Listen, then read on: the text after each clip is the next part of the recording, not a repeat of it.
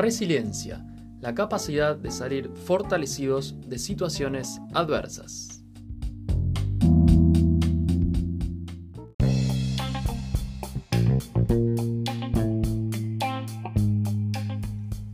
Hola a todos, ¿cómo andan? Bienvenidos. Este es el podcast Todos Somos Resilientes donde vamos a contarte cómo sobreponerte de situaciones adversas que tenemos que atravesar en la vida, sobre todo a través de experiencias y también de conocimientos. Soy Pablo Caruso, psicólogo, profesor y emprendedor, apasionado por la comunicación y la transmisión de experiencias. Te invito a que te quedes en un nuevo episodio de Todos Somos Resilientes.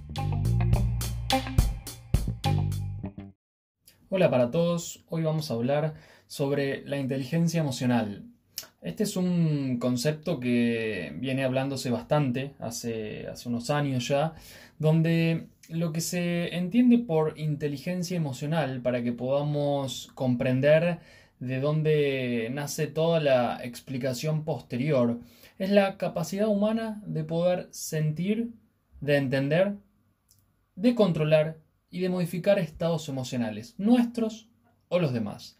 Vamos a pasar a dividir un poquitito, a analizar un poquitito esta definición. Capacidad humana de sentir. Cuando hablamos de sentir, estamos haciendo alusión a la emoción.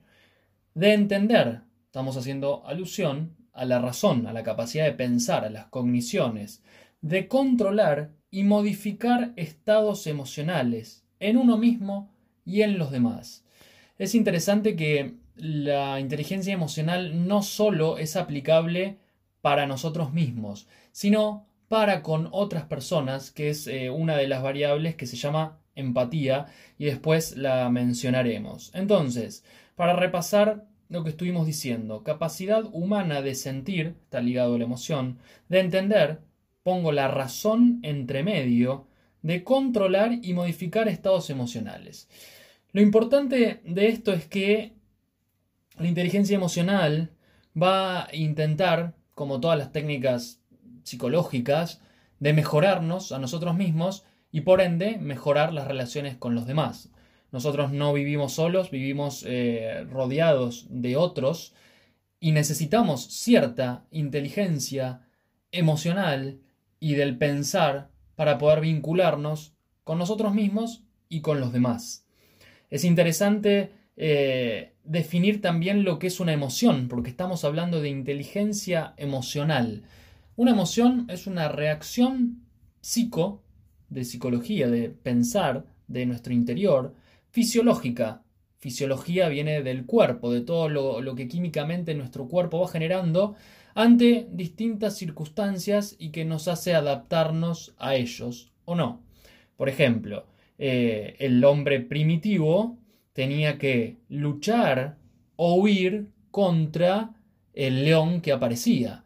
El hombre primitivo no vivía en una gran ciudad, sino vivía en un campo y tenía que estar coexistiendo con otros, que en este caso eran otras personas y también animales. Entonces, lo que se le generaba a este hombre era la lucha o huida, que de ahí empieza la emoción, por así decir, entre comillas, empieza del miedo. Yo tengo que afrontarme algo o tengo que luchar contra ese algo, en este caso un animal, y donde mi organismo empieza a actuar de una manera muy competente con lo que estoy interpretando que sucede. Tengo que luchar o tengo que huir. Entonces nuestro cuerpo empieza a generar sabiamente, por ejemplo, eh, aumento del ritmo cardíaco. ¿Para qué es el aumento del ritmo cardíaco? Para poder salir corriendo más rápido. Sudoración. ¿Para qué era la sudoración en ese tiempo que hoy se sigue gestando en nosotros cuando estamos nerviosos o tenemos miedo? Que es para cuando luchaban con esos animales que la sudoración le permitía resbalarse y escapar. Entre otros eh, síntomas, por así decir, que se van generando cuando las emociones empiezan a entrar en juego. En este caso hablamos de una emoción como puede ser el miedo. Entonces, para que quede claro, saliendo un poco del lenguaje técnico, las emociones son alarmas. Son alarmas que nos vienen a decir algo que está ocurriendo y para, nosotros, para lo cual nosotros tenemos que prepararnos. Tenemos varias emociones básicas como por ejemplo el miedo, la ira, que sería el enojo, la tristeza, la felicidad o la alegría, la sorpresa y el asco. Esas son familias de emociones donde eh, uno intenta, por ejemplo, cuando yo estoy atendiendo pacientes, eh, nombran una emoción que es eh, fastidio o irritabilidad, perdón. Eso son, está dentro, esos conceptos dentro de la familia de la emoción ira. La podemos meter dentro de un cajoncito, por así decir, para poder ir entrando en conciencia de qué emoción se me está gestando. Volviendo a la inteligencia emocional, definido fácilmente, es la capacidad de poner inteligencia a la emoción, de pensar sobre esa emoción, de introducir un espacio entre mi accionar y la emoción que empieza a aparecer, esa alarma que empieza a aparecer porque me peleé con el vecino o con el automovilista que estaba al lado porque me encerró o con el peatón porque la bicicleta casi me pisa cuando voy cruzando la calle, entre otras circunstancias. Estamos todo el tiempo coexistiendo con emociones que todo el tiempo se están generando en nosotros por estímulos externos o por nuestra interioridad que empieza a gestar emociones porque ah, tenemos pensamientos. Entonces tenemos que intentar ampliar la brecha entre la emoción y el acto que uno hace posteriormente.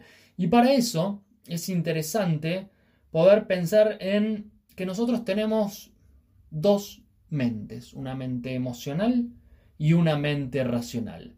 La mente emocional es aquella que siente, es aquella que eh, está más ligado al corazón, por simbolizarlo en un órgano de nuestro cuerpo. Y nuestra mente racional, que está simbolizado en el cerebro, en la cabeza, y es la que piensa, la que pone aire, aquella que puede poner distancia entre eh, la emoción y el acto.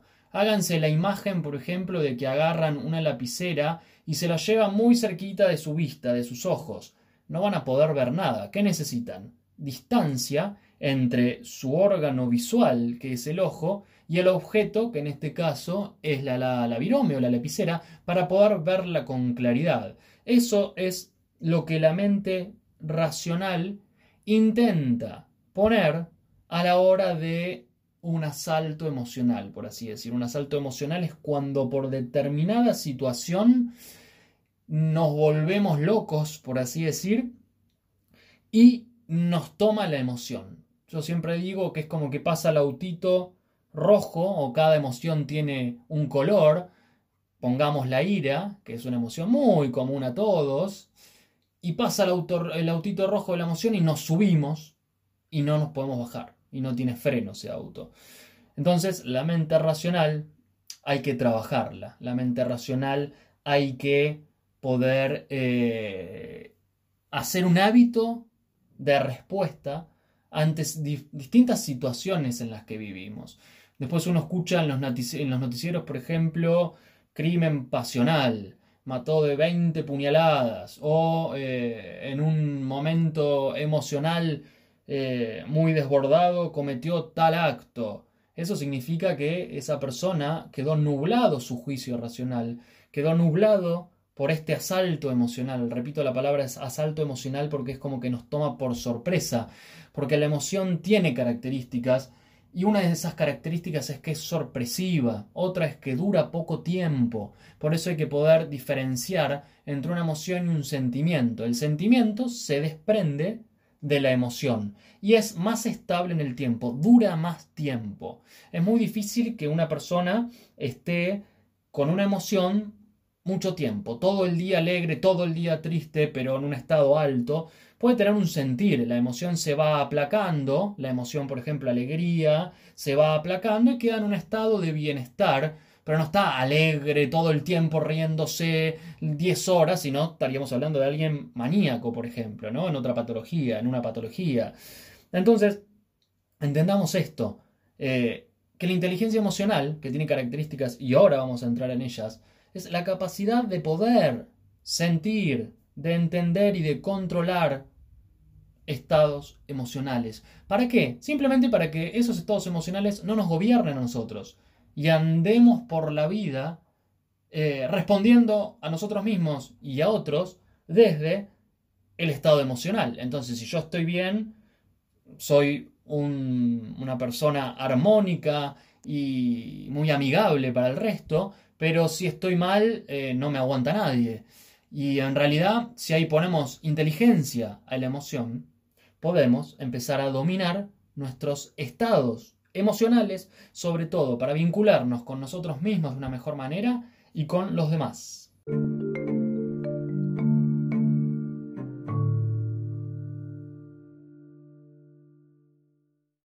Ahora vamos a entrar en las características de la inteligencia emocional.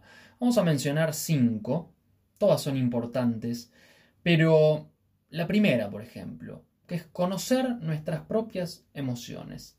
Lo podemos denominar también autoconocimiento emocional, la conciencia de uno mismo. Sócrates decía, conócete a ti mismo. Esta característica es la piedra fundacional de la inteligencia emocional. ¿Por qué? Porque si yo no puedo reconocer mis propias emociones, estoy eh, en un lugar muy em, peligroso, no me conozco a mí mismo, no me conozco mis emociones, no conozco lo que me pasa. ¿Cómo voy a conocer a un otro si no puedo empezar por conocerme a mí mismo? Y para esto los ejercicios de registro consciente, los, ejercicios de testigo, de ser testigo de uno mismo, son los eh, puntos claves para poder entrar en este concepto, para ingresar en este paraguas que tiene que ver con la inteligencia emocional. ¿Por qué dije paraguas? Porque la inteligencia emocional funcionaría de este objeto y adentro tendríamos estas características. Entonces la primera es conocer nuestras propias emociones, conocer cuando estoy enojado, conocer y darme cuenta y registrar cuando estoy triste, cuando tengo miedo, cuando estoy alegre, cuando algo me sorprende y no sé cómo manejar esa situación nueva.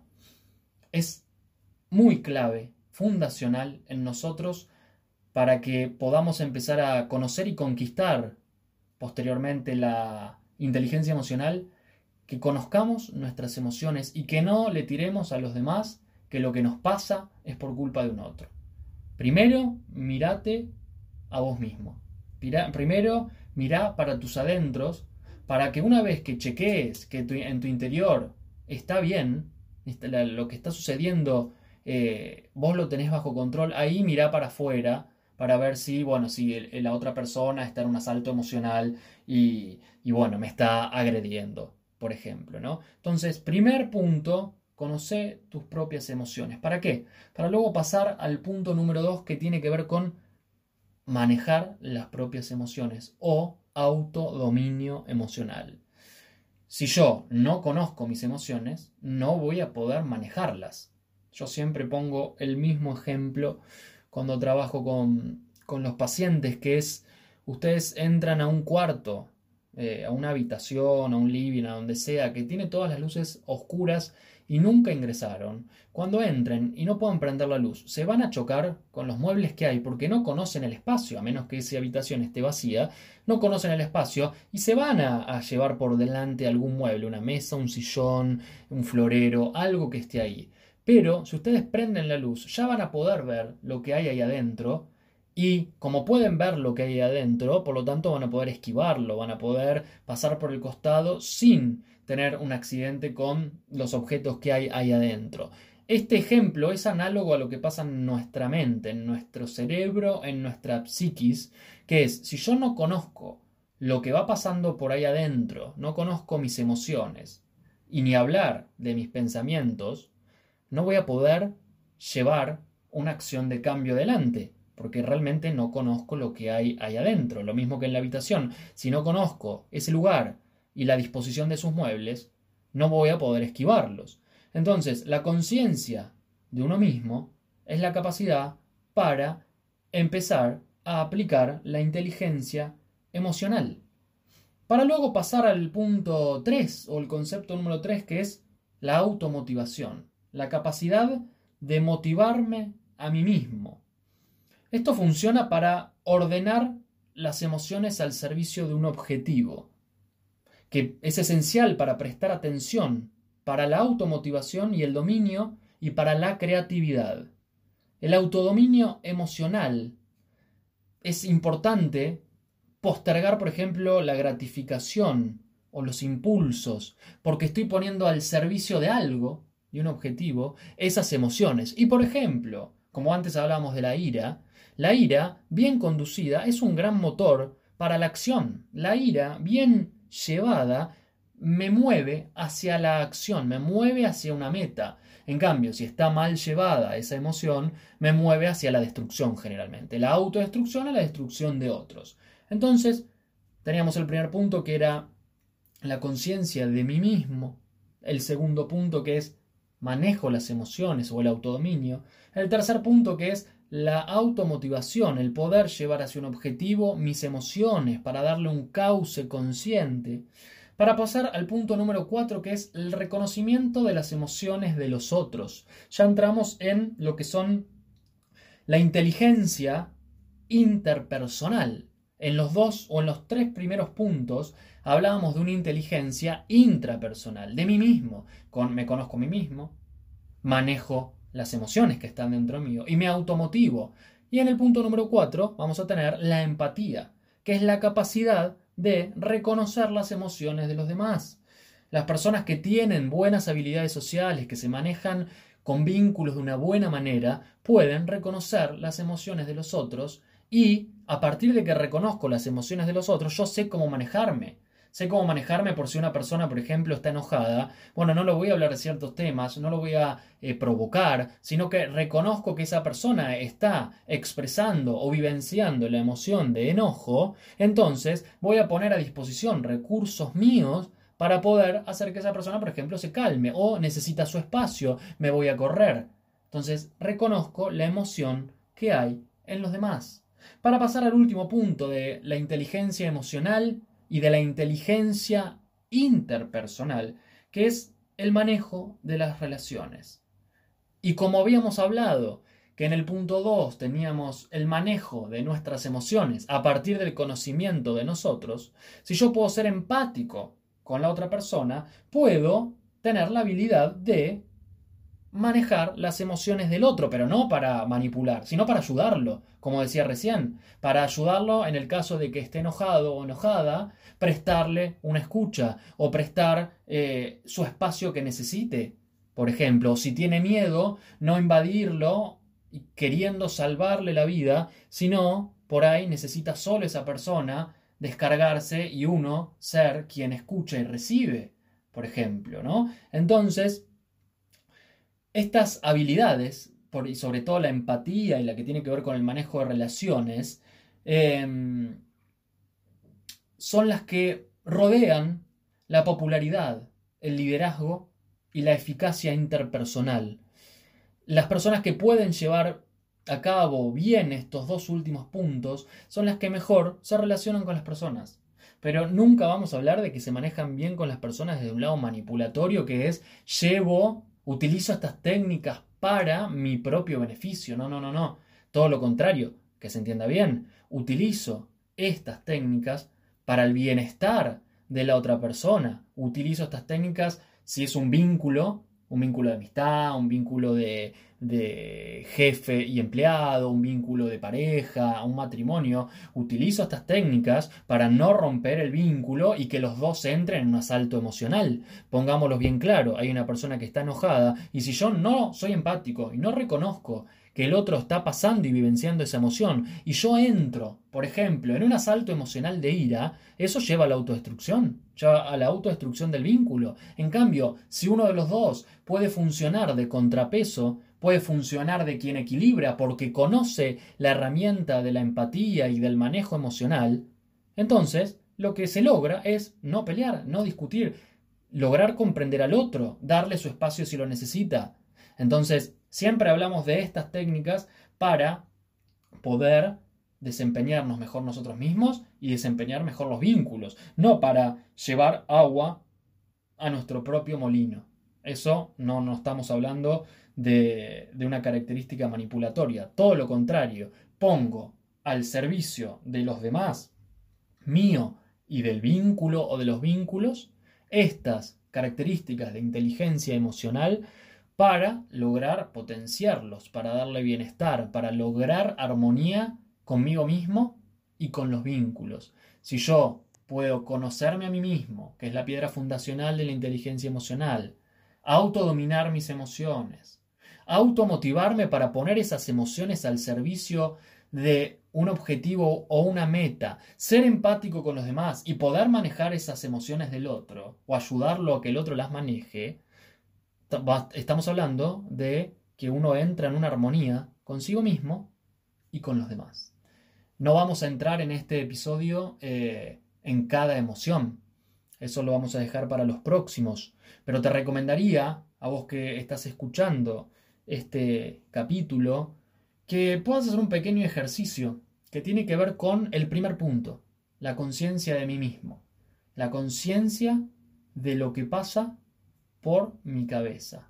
Y empecemos por registrar la emoción. El pensamiento es más difícil de registrar porque es más abstracto, porque no tiene un sentir aparejado, porque es algo que pasa en mi mente y que a veces, en la mayoría de los casos, nos cuesta mucho reconocer a menos que vengamos con un ejercicio consciente de hábito de autoconciencia. Entonces, trata de registrar tu emoción. ¿Qué emoción siento en un determinado momento? La emoción se siente físicamente. Por eso siempre les digo a las personas o a los pacientes o a los que me consultan, vayamos a registrar primero la emoción. La emoción se siente en el cuerpo. Si vos tenés miedo, por ahí llegues a tener algún temblor. Si vos estás nervioso, vas a transpirar, vas a eh, tener muy probablemente eh, aceleración del ritmo cardíaco, se te puede secar la boca, podés estar más inquieto. Entonces, si uno está alegre, por lo tanto, tiene una expresión de felicidad, de sonrisa, de emociones positivas, de bienestar, se siente en el cuerpo. Entonces anda, obviamente como sugerencia si querés, a ir al registro emocional. Acuérdense, si no puedo tener registro emocional, no voy a poder tener inteligencia emocional, que la inteligencia emocional era la capacidad de sentir, de razonar y de controlar mis estados de ánimo. Entonces, te doy esta pequeña tip o pequeña tarea, si tenés ganas de hacerlo, reconozco mis emociones, me autogobierno, ese sería el punto 2, ¿no? Me auto, eh, me autogobierno, me autodomino. Pero primero vamos al inicio. El punto número uno, soy consciente de mí mismo. Puedes encontrarnos en www.pablocaruso.online, en Instagram arroba pablofcaruso, en Facebook barra pfcaruso y también en YouTube como lic.pablocaruso.